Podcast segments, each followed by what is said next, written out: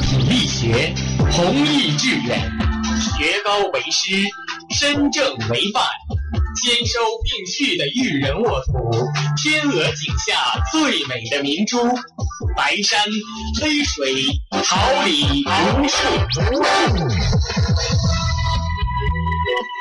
您正在收听的是哈尔滨师范大学广播电台，用声音记录生活，让声音雕刻未来。用声音记录生活，让声音雕刻未来。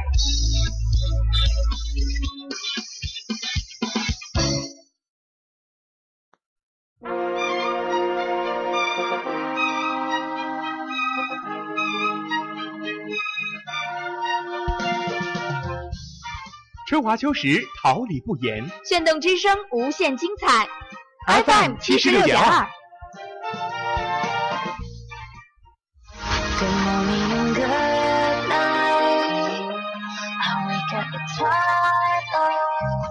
让电波在空中回响。让声音重塑梦想。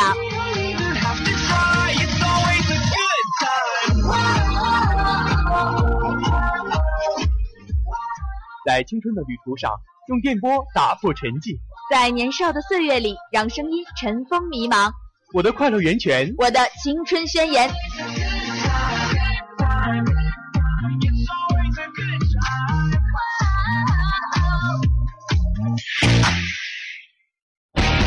哈尔滨师范大学广播电台，正青春，传递正能量。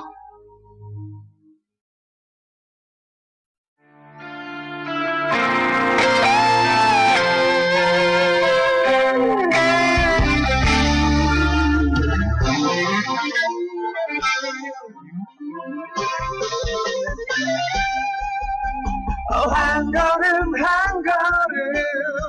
널 파고드는 여스만 부정게 같았던 너. 내게 뭘한 거니. 내 가슴은 원처럼 가는 내 발길 잡아둘 순 없어. No way out. 치명적인 넌 慧眼独具，笔锋墨见平时事，家国天下，一周要闻收眼底。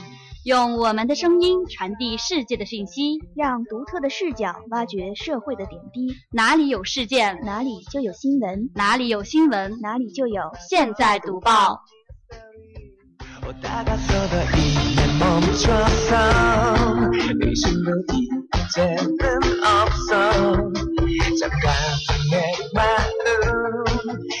열어준 마법 같은 너 Every day 낯선 이 숨결 불면 I wanna be with you 어제보다 커진 내 맘. 어, 한 걸음 한 걸음 널 파고드는 여스만 부정게 같았던 너 내게 뭘 한 거니 내 가슴은 원처럼 가는 내 발길 잡아둘 순 없어 网罗最新资讯，评点最热信息，报纸我来读，新闻你来听。各位听众朋友们，大家好， 欢迎准时收听调频七十六点二兆赫哈尔滨师范大学校园广播台，这里是每周五十一点五十准时与您见面的现在读报，我是高娟。不知一场大雪，有没有打搅到同学们的好心情呢？今天我们会带你关注一周热点新闻。我是 Cathy，在此代表导播赵露、编辑张立博、监制陶硕以及技术部王旭、曲高歌、办公室马生尧、刘佳向大家问好。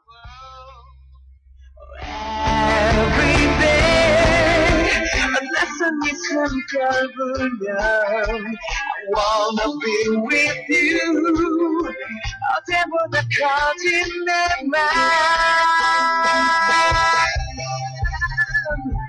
Oh, I'm gonna, I'm going. 한 걸음 널 파고드는 여스만 부정게 같았던 너 내게 원한 거니 내 가슴은 원처럼 가는 내 발길 잡아둘 순 없어 No way out 치명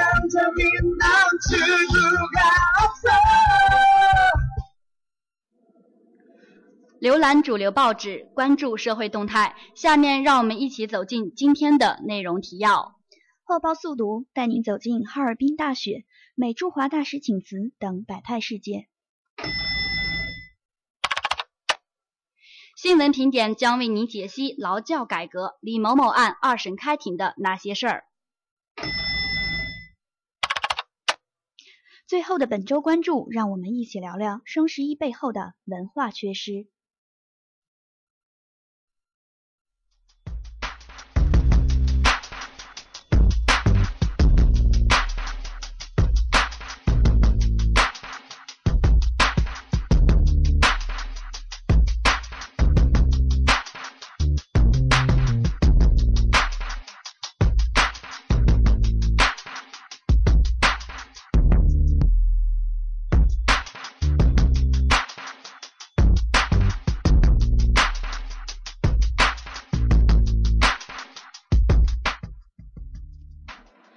浏览时下主流报纸，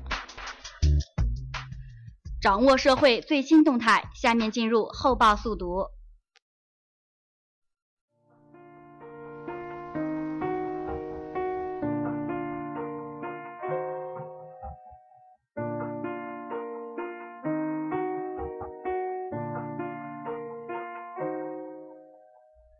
是有过几个不错对象，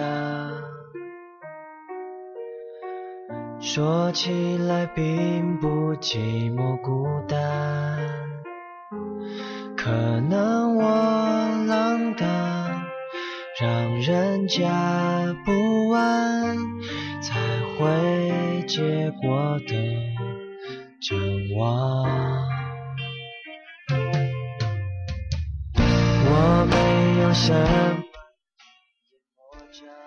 哈尔滨日报二十号报道，东北今冬以来最大范围的强降雪天气从十六号夜间一直延续至今。虽然目前此次强降雪天气正在收尾，但值得注意的是，连续降雪已使得积雪非常明显。截至今晨，黑龙江东中东部、吉林东部等地积雪普遍达十至三十厘米，局地三十五至五十厘米，个别站点积雪在六十厘米以上。哈尔滨的降雪量更是创下了一九六一年以来的最高纪录。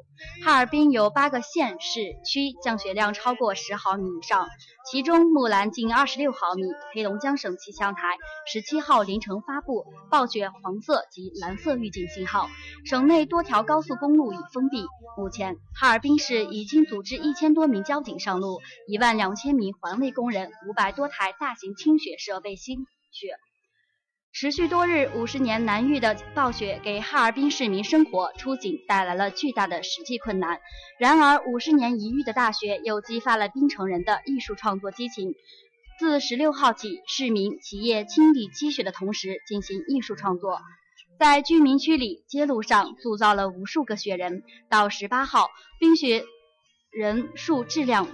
大爆发，社社会学者呼吁，哈尔滨应挖掘冰雪文化的深刻内涵，留住草根文化回归的气象。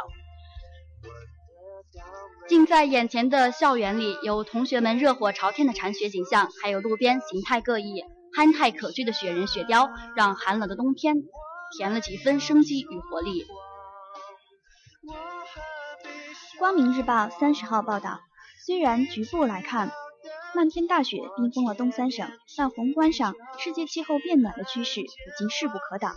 据世界气候组织发布的《二零一三年世界气候状况初步报告》称，二零一三年是自一一八五零年有现代记录以来的第十个最暖年份，全球陆地和海洋表面的平均温度要比一九六一年到一九九零年的平均温度高出零点四八度。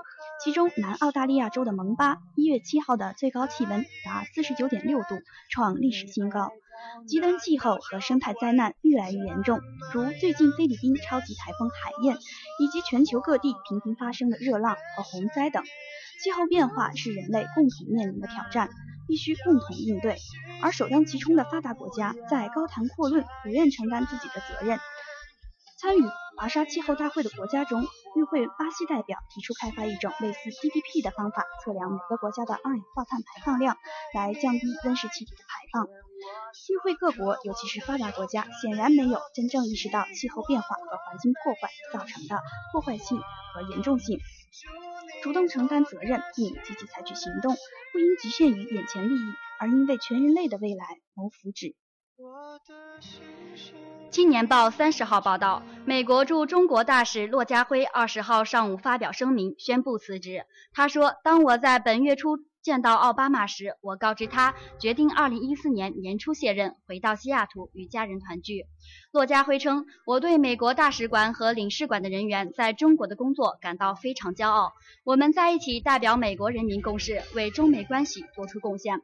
当我回顾我作为驻华大使时的任期时，”我知道中美之间的关系会进一步增强，尽管我们的双边关系相当复杂，我相信两方的领导能够处理好我们的分歧，在共同关心的领域加强合作，为不仅仅是中美两方，而是整个世界带来益处。他说：“担任驻华大使是我一生的荣耀，我非常感谢总统奥巴马给予我到北京履职的机会。”在过去的两年半时间里，我是第一个担任此职位的华裔。为美国帮助管理世界上最重要的双边关系之一，是一个巨大的有回报的挑战。代表美国在中国居住，对我的家庭也是令人激动的特权。骆家辉是美国华裔民主党政治家。一九五零年一月二十一号，骆家辉出生于美国华盛顿州西雅图市，祖籍中国广东台山，是这个移民家庭的第三代。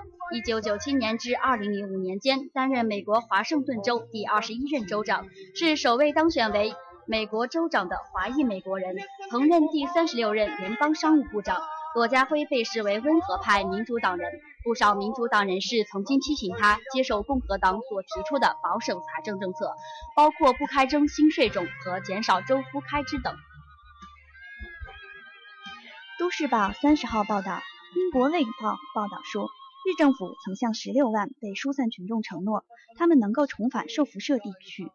但最近，自民党及其执政联盟发表报告，敦促政府撤销该许诺。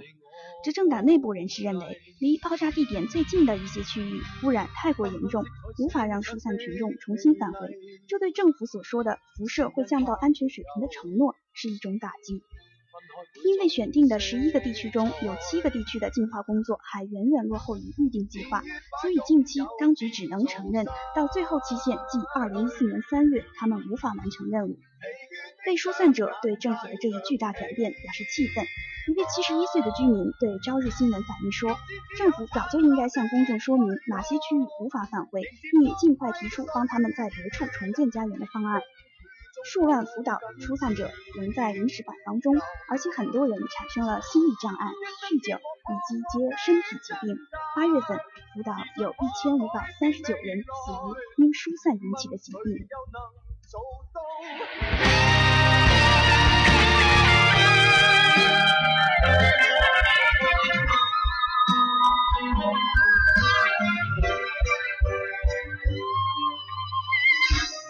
今天只有殘留的躯殼，迎接光輝歲月，風雨中抱緊自由。一生經過彷徨的掙扎，自信可改變未來，等誰又能做到？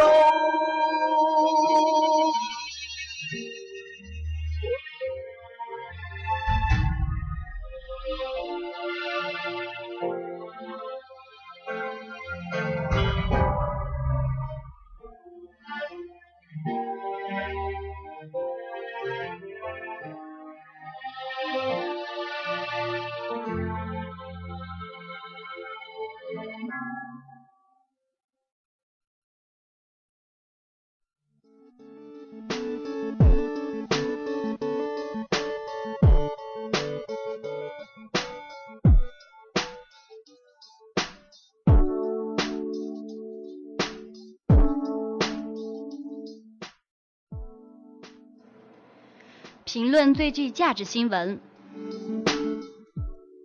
多角度展现新闻本质下面进入新闻评点。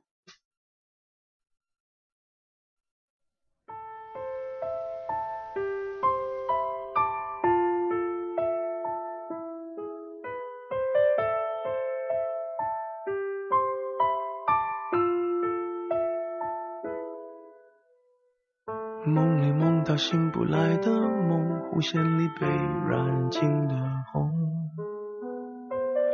所有刺激剩下疲乏的痛，在无动于衷。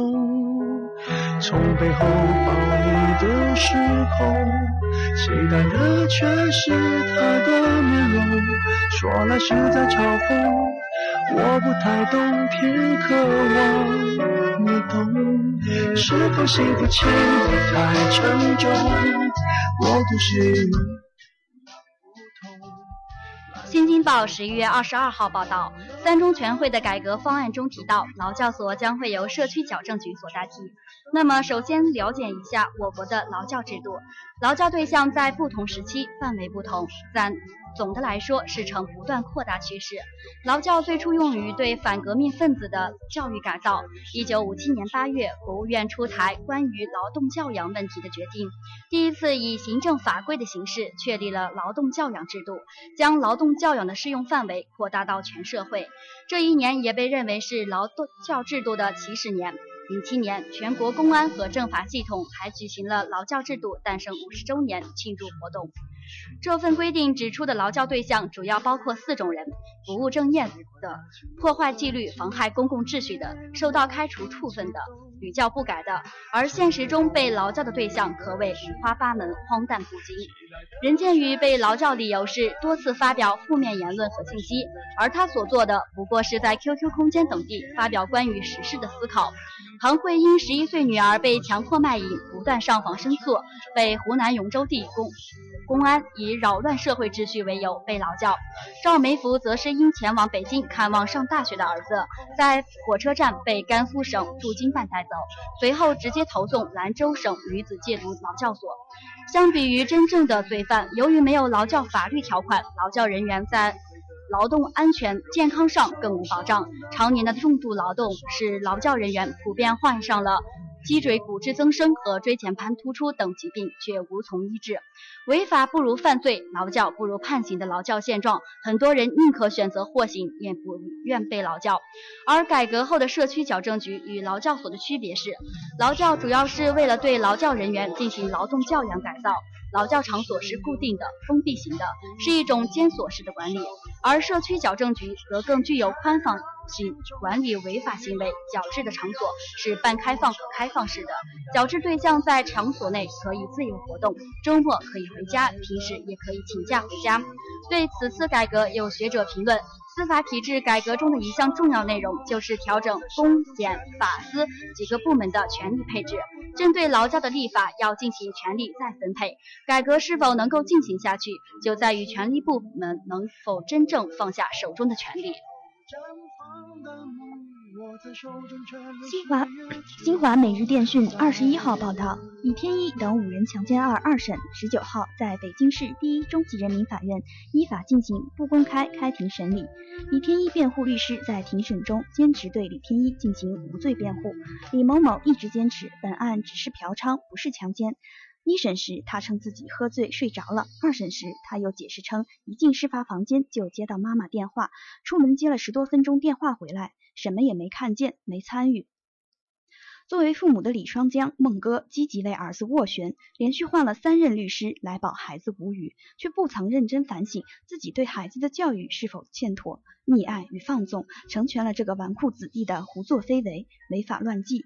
相信孩子无罪的母亲固然令人同情，但若此时仍不放手，让他自己面对错误、承担责任，积极掩饰与辩驳，不是将他推进又一次错误的深渊吗？作为富二代、官二代、名人二代的李天一，有精力、有财力进行一次次与法律的博弈，而其实对于大多数人来说，他们需要自己为自己的所作所为买单。受害人律师田参军认为，此次二审没有再开庭的必要，最快这个月底，最慢下个月也会宣判。他认为二审改判的可能性不大。人们这些年大谈仰望星空，却忽略了寻找底线。每个人在仰望星空、渴望追求自己人生的目标时，万万不可忘记找到自己做人的底线。现在有些人做人的底线实在是低的不能再低了，老百姓都不知道怎么才能看到他们的做人底线。好在法律是给没有底线的人准备的，他有几年的时间坐在班房，寻找自己今后的做人底线。最想说的话，我该从何说起？你是否也像我一样在想你？如果没有你，没有过去，我不会有伤心。但是有如果，还是要爱你。如果没有你，在哪里，又有什么可惜？反正一切来不及，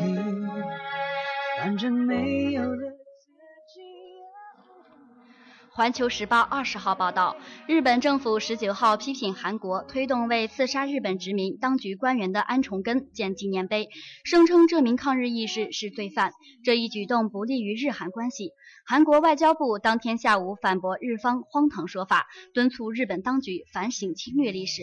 日本内阁官房长官菅义伟十九号称，韩国总统朴槿惠正推进为安重根立碑的计划，而日方一直主张安重根是罪犯。如果韩方不顾日方反对，坚持立碑，将不利于日韩关系。一九零九年十月二十六号，安重根在中国哈尔滨火车站击毙日本殖民统治朝鲜半岛的第一任统监伊藤博文。伊藤遇刺次年，即一九一零年，日本正式吞并朝鲜半岛，开始长达三十六年的全面殖民统治，直至一九四五年，在第二次世界大战中战败投降。刺杀伊藤后，安重根在监狱中英勇不屈。一九一零年三月二十六号，年仅三十一岁的他在旅顺监狱被日本关东都督府高等法院判处绞刑后就义。对于日本表态，韩国外交部发言人赵泰勇十九号下午回应说，日本把这位民族英雄称为罪犯，令韩方深感遗憾。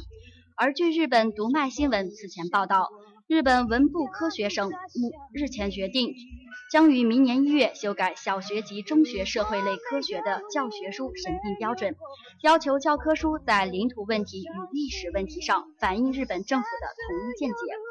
日本教科书中有关从军慰安妇问题的内容，根据韩国媒体报道，下村博文十五号被韩媒体记者问到此前教科书中是否暗示了强征安慰府的问题时，并没有直接回答记者的问题，只是回应称。将写明政府的见解。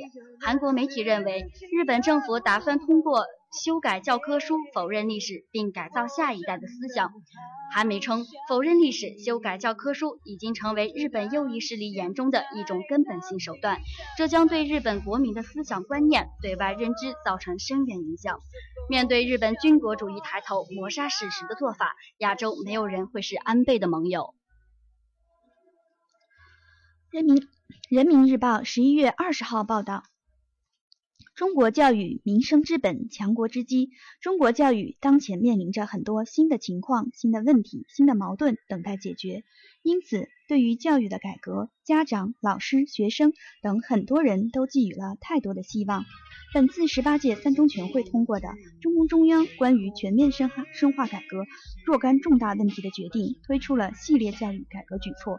彰显了中央深入深水区改革教育的硬骨头。我们相信，教育改革在新的突破之后，一定会更加公平，实现更好的教育发展。就教育改革，有学者认为，人和人之间是平等的，平等的享受权利。在这个基础上，不能因为一个人的成绩有差异就不同对待，这是不合理的。主要需要解决这样一个问题。那么，在义务教育阶段，也不能因为学生某一次考试考得好。就认定为人才，考试差差一点就不是人才。在历史上有很多在上学期间成绩不好，但最后取得巨大成就的人，比如爱迪生，当时被学校赶出来，后来成为发明家，包括牛顿、爱迪生等。我国的袁隆平在上学期间，从中学到大学都是中等生。所以因为某一次考试成绩给学生不平等的对待，这是不利于学生发展的，是不公平的。而且与此同时，重点学校也成为众矢之的。重点学校的基本特征是垄断尖子生与拼升学历，因其破坏教育生态、损害教育公平、助长应试教育与升学率评价而为人诟病。首先要改变以超级中学和升学率为教育政绩的地方政府行为，应当考虑取消已经实行了十多年的普通高中招收择校生、收取择校费的政策。斩断超级中学利益链，打破超级中学对优秀生源的垄断，取消他们可以跨区域掐尖招生的特殊政策。他认为，高考改革的唯一出路是把高考招生的主体由政府转变为各个高校，由行政机构转向为专业机构，一种更专业、更公平、更自主的招生体制。虽然命运对我翻脸无情。但我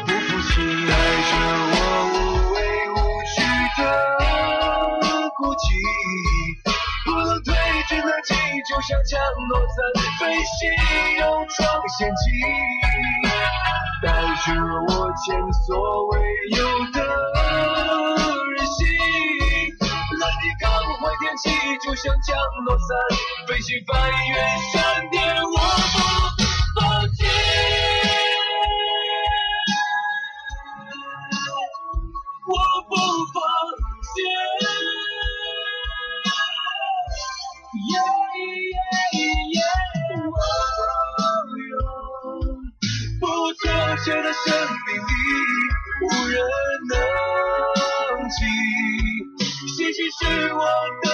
起就可以，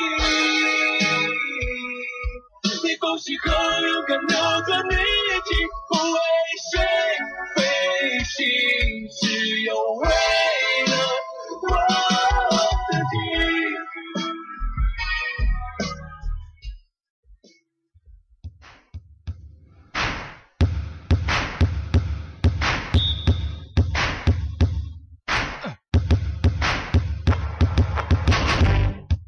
观社会。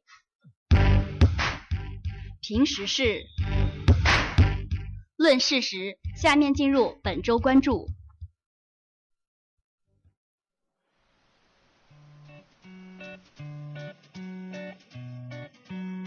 上周如火如荼的双十一是光棍抱团取暖、非光棍甜蜜晒幸福的绝佳时机，而落单的光棍们难掩失落情绪，只好去购物网站上厮杀一番。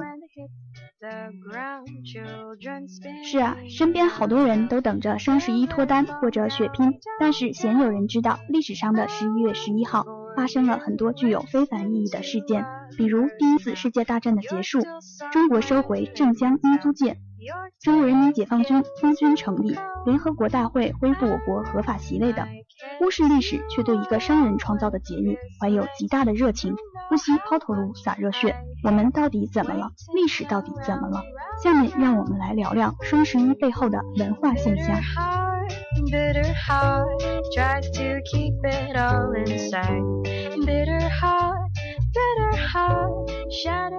凯 C，说到双十一那天你是怎么过的呀？双十一啊，可真是累死人了。从前一天半夜开始，我就一直守候在电脑前，等待着这个盛大的购物狂欢节的到来。那这样说，你淘到了不少称心如意的好东西了。每年的十一月十一号是我们年轻人的一个另类节日，因为这一天的日期里面有连续的四个一的缘故，所以这个日子便被定为了光棍节。光棍节是校园趣味文化的代表产品之一。随着一批批学子告别校园，光棍节的气氛也渐渐地向社会弥散。如今，商家尤其是线上商家都会利用这一天进行大规模的打折促销活动，是名副其实的购物狂欢节。据说当天很多人的卡都已经刷爆了，大概是把一年的东西都买够了。淘宝、天猫、京东等各个线上商家的双十一大戏在十一月十一号零点准时拉开序幕。据阿里巴巴总部数据显示，截至十一月十一日二十四时，二零一三年的网络购物节，天猫以三百五十亿元的交易额成功收官。这个数字大概是去年美国网络一星期交易额的两倍，可以看出中国人民真的很强大。对啊，除了那个呃网络商家之间的相互较劲之外呢，微博上也在流行了双十一的各种段子。有网友就表示五折难挡，秒杀凶猛，就算熬个通宵也要挺住。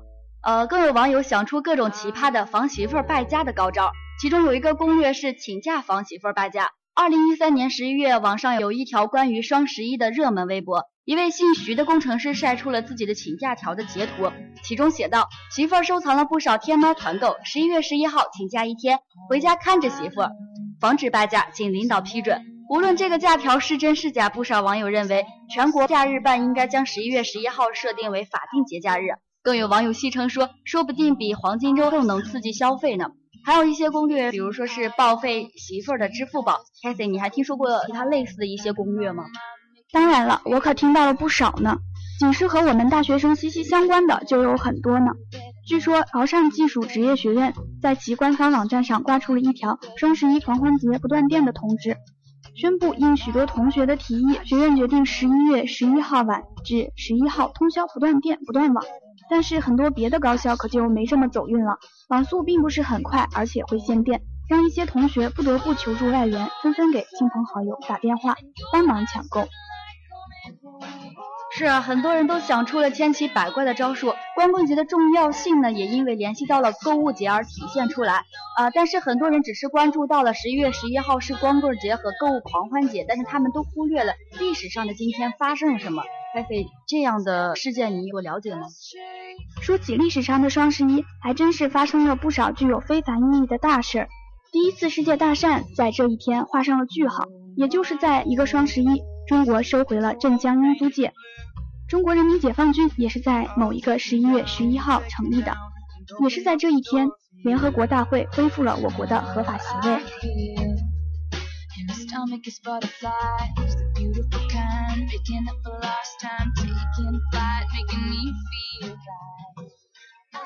对，但是很多人都不知道这些重要的事件，也让我们不禁的去深思，在这个物欲横流的社会里面，我们优秀的传统文化处处受到了商业气息浓厚的快餐文化的侵蚀，也使一些人不断的去追求一些外在的东西，而忽略了其本质的特性。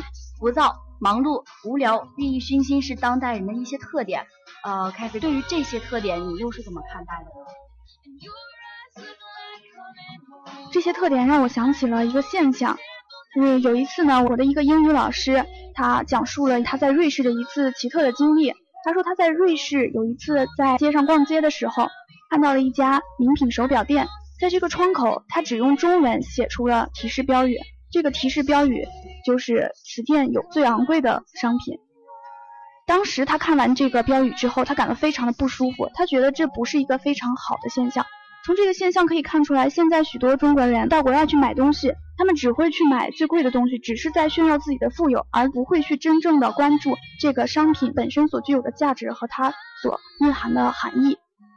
嗯，也可以看出来，现在很多外国人也很了解中国人的这个特点。啊，对，像你刚才举的这个例子呢，我也听说过一些。我们有许多同学在国外留学的时候，他们也会跟我提出这些事情。然后这些呢，我们也得反思一下这些现象出现的原因。自从改革开放以来呢，我国经济不断的发展，呃，可以说是像火箭一样飞速吧。呃，然后一些外来的元素呢，也源源不断的进入了中国，对中国优秀的传统文化产生了一种很大的冲击。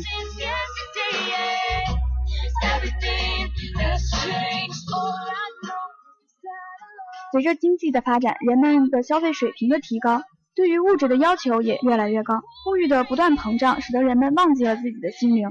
正如迟子建的一篇文章中所写到的，现在的人谈论的不是房子、车子，就是奢侈品。很少再有人能停下来，平心静气地品读一本好书，回忆一段历史了。现代人的一个显著特点就是，他们只重视物质，却经常忽略了内在的修为。对啊，除了经济上，我国的政策上也有一些趋势。比如说，现在国家的政策是地方和地方之间的呃相互比较，使一些地方呢只注重于当地经济的发展，每年的总产值，而将重心呢就全部放在了经济的快速发展上，而大大的忽略了历史文化的发展。而且在行政上呢，不能够很好的去贯彻落实文化的一些政策，使历史的文化呃逐渐淡出了人们的视野，也是一些历史文化流失。You're all 我觉得文化不能够得到很好的传承，关键还是在教育。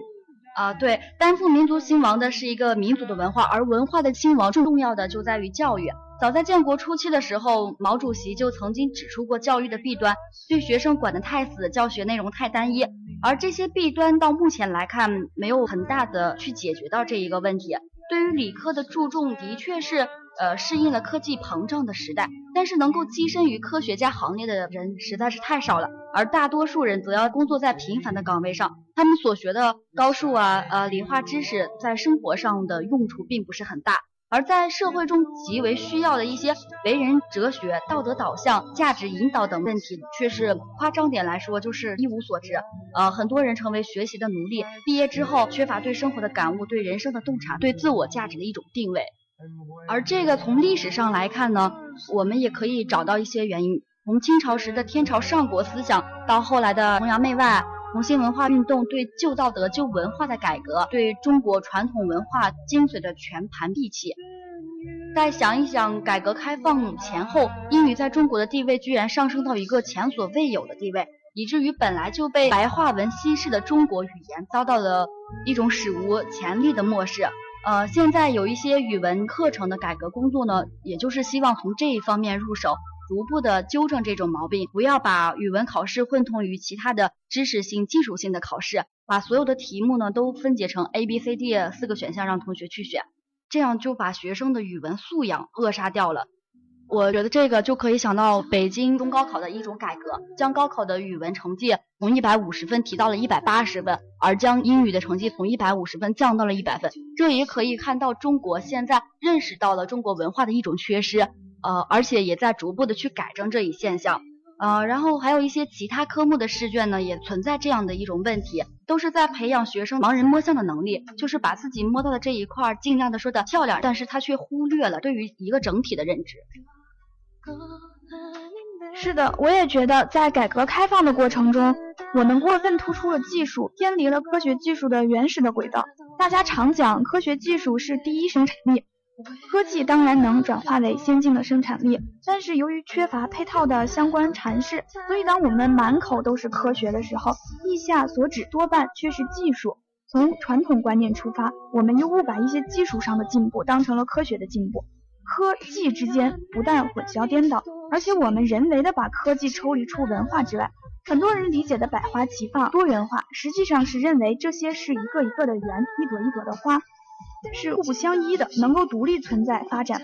这其实根本上就背离了万事万物相互联系的马克思主义，把科技从文化中单独抽离出来，虽然利在一时，所产生的恶果却遍及今日的各个领域。这也就造成了我们前面所提到的科技与文化的矛盾。对，我觉得这个究其因果，还是我觉得在教育体制上它是有存在一定的缺陷。从我们中学开始就依照高考分文理科，学生在分科之前就先有一个文理科的趋向，然后想读理工科的就不怎么学文科的东西。呃，又由于整个国家偏重于整个工科来说，导致很多学习不好的孩子去学文科，让他们觉得文科更容易一点。呃，却不想这样的后果是非常非常严重的。像美国这样的国家，都是最优秀的学生都在修文科，而我们正好与之相反，最聪明的孩子都被弄去学物理啊、化学、生物，学完了再出国，白白把人才送到了国外。不仅如此，我们的一些家长也在鼓励孩子小小年纪去学那些所谓的有用的东西，而不知道这些有用的东西试用期常常很短。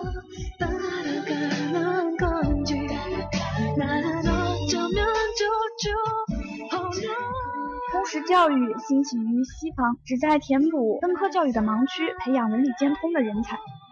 近年来，国内的大学来师法通识教育的想法是好的，至少说明我们发现了问题，所以才想超越学术界限。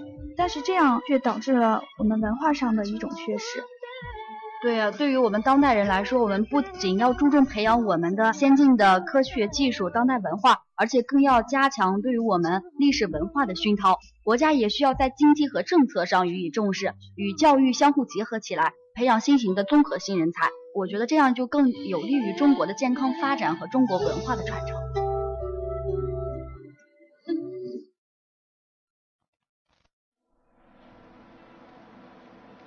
正午时光就这样过去了。这里是现在读报，感谢您的收听、支持与关注，我是高娟，下周见。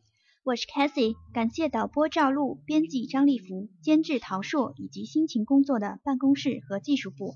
下期现在读报，我们不见不散。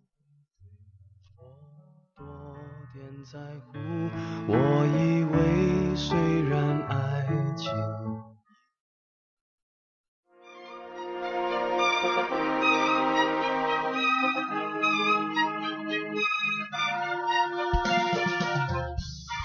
春华秋实桃李不言。炫动之声无限精彩。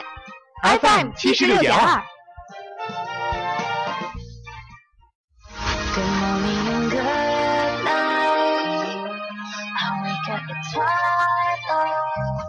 让电波在空中回响。让声音重塑梦想。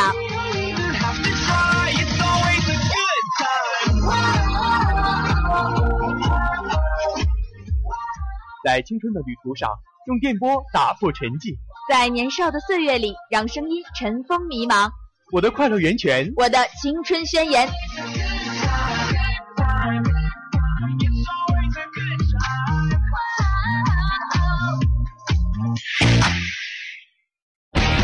哈尔滨师范大学广播电台，正青春，传递正能量。